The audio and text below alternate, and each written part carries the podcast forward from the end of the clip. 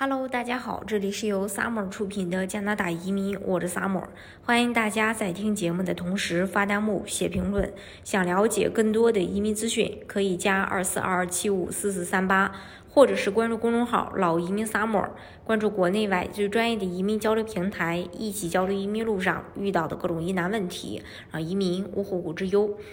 呃，在二零二零二零二二年的一月一日啊，大西洋移民项目的这个细则如约而至。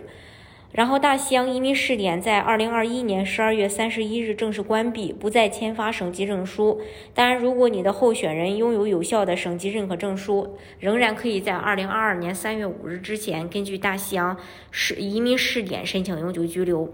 在大西洋的移民计划已经取代了这个试点，从二零二二年的三月六日起，候选人可以向新项目递交永久居留申请。加拿大移民政策一向是应需而定，根据有需求的地区或有需求的职业来专门推出移民项目，并在一定程度上给予政策上的支持和倾斜。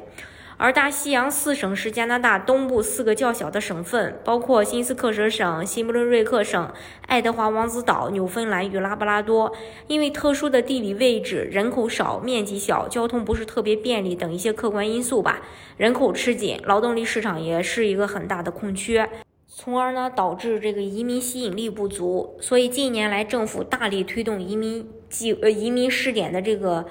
呃计划。在这个政府的努力下，可以说是卓有成效的吸引了越来越多的海外劳工来到这个大西洋四省来填补劳动力、发展经济。由此可以看出，持续的移民吸纳对四省的这个重要性是不言而喻的。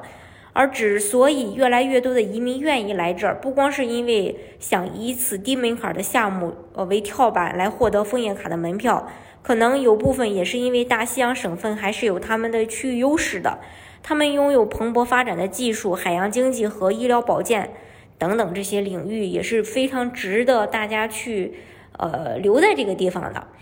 从二零二二年三月六日起，呃，永久项目正式替代大西洋试点项目开始接受新的申请。当然，主要的这个新政策和旧政策主要主要的这个呃区别是在于它的申请要求上。像这个工作合同的话，新的政策需要申请人获得一份 ARP 项目指定雇主提供的非季节性全职合同。如果雇主提供的职位是 NOC 零类、A 类、B 类，合同期限需要至少一年；如果雇主提供的职位是 NOC 的 C 类，那么这个合同需要是永久的合同。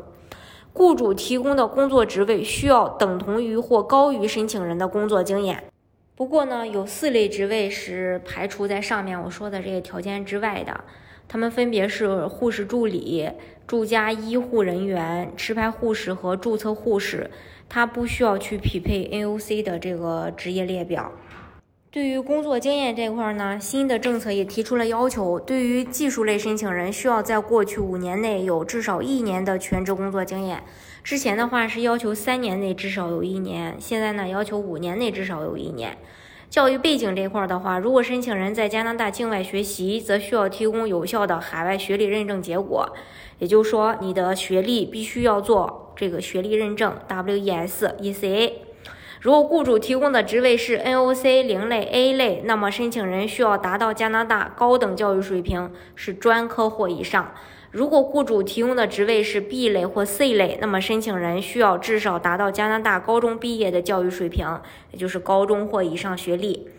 对于语言这块呢，也提出了新的要求。如果 NOC 是属于零类、A 类、B 类的职位，则申请人的语言考试要达到 CLB 五；如果 NOC 是属于 C 类的职位，则申请人的语言考试结果需要达到 CLB 四。